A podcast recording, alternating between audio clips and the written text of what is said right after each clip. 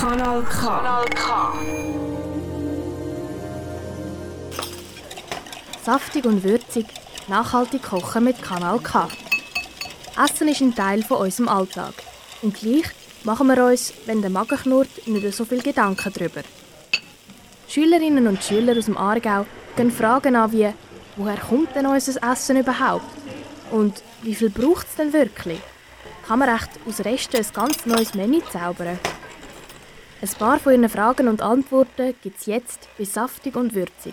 Ein Projekt, unterstützt von der Stiftung Mercator Schweiz. Hey George, hast du Lust auf einen Tee? Das sage ich nicht nein, Silas. Willst du mit oder ohne Zucker? Was ist denn für ein Zucker? Hey, jetzt einer von den Zuckerrüben.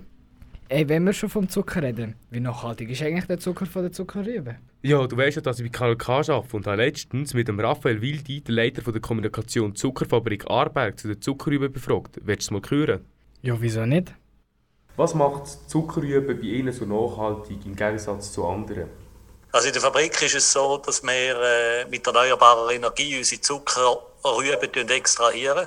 Das heißt, im Ausland ist oftmals so, dass mit äh, mit Brauchkohle, zum Beispiel in, in, Osteuropa, in Polen, wird mit Brauchkohle geheizt und wir haben, äh, jetzt zum Beispiel in Arberg haben wir gerade ein neues Holzkraftwerk eingeweiht, wo wir mit erneuerbaren Energie heizen und in dem Sinne auch nach der Zuckerfabrik betreiben.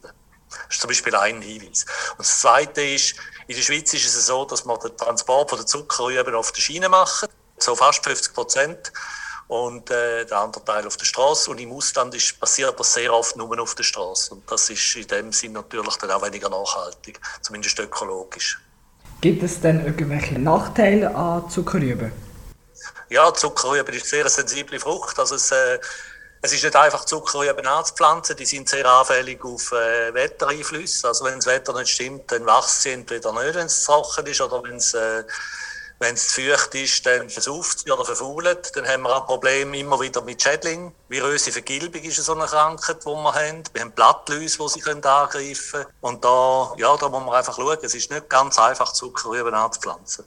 Genau. Und wird der Zucker auch ins Ausland exportiert? Nein, das tun wir nicht. Die Schweiz braucht mehr Zucker, als wir produzieren können. Das heisst, wir importieren vom Ausland auch Zucker importieren. Ey Silas, das ist voll spannend. Habe ich gar nicht gewusst. Ja, super. Ähm, der Tee ist jetzt gerade fertig. Willst du aber jetzt mit oder ohne Zucker? Ja, ja, ich nehme schon mit. Saftig und würzig, nachhaltig kochen mit Kanal K. Ein Projekt unterstützt von der Stiftung Mercator Schweiz. Alle Folgen findest du übrigens auch als Podcast online auf kanalk.ch.